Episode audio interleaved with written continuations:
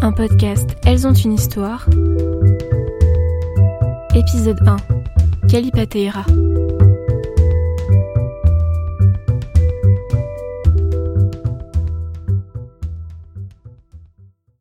Je m'appelle Kalipateira et mon histoire commence en Grèce durant le siècle de Périclès.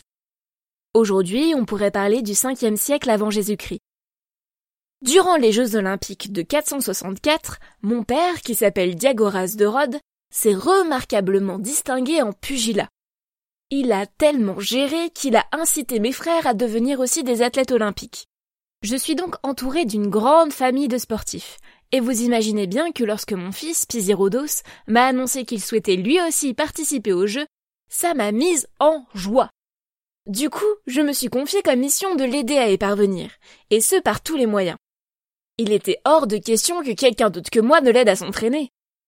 On a bossé tous les jours. Et notre travail ensemble fut si efficace que nous étions rapidement prêts pour ces premiers jeux. On s'est motivés et on est partis tous les deux pour Olympie. Mais bien vite, on s'est heurté à un assez gros problème. Les femmes n'ont pas le droit d'entrer dans le stade où se déroulent les compétitions. Pire, si vous étiez prise à enfreindre cette loi, vous étiez direct jeté du haut du mont Tipaeos. Alors, même si j'avais bien envie de voir les exploits qu'allait accomplir mon fils, faire un vol plané depuis une falaise, un très peu pour moi.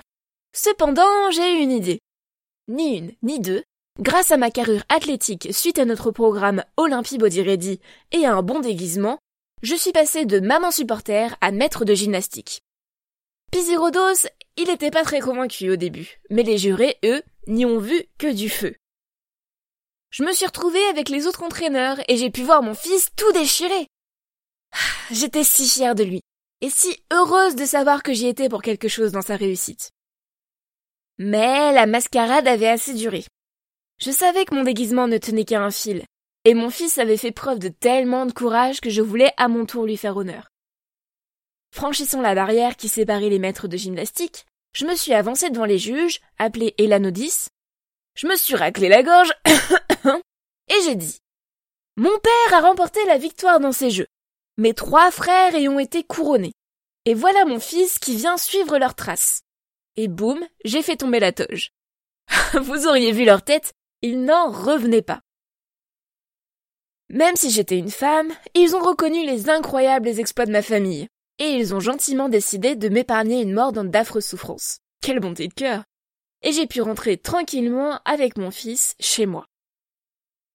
Malheureusement, mon petit manège n'a pas eu l'effet escompté.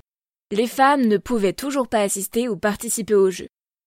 Mais, à ce qui paraît, c'est à cause de moi qu'une autre loi est passée, obligeant les maîtres de gymnastique à être désormais nus comme des vers, si vous voyez ce que je veux dire.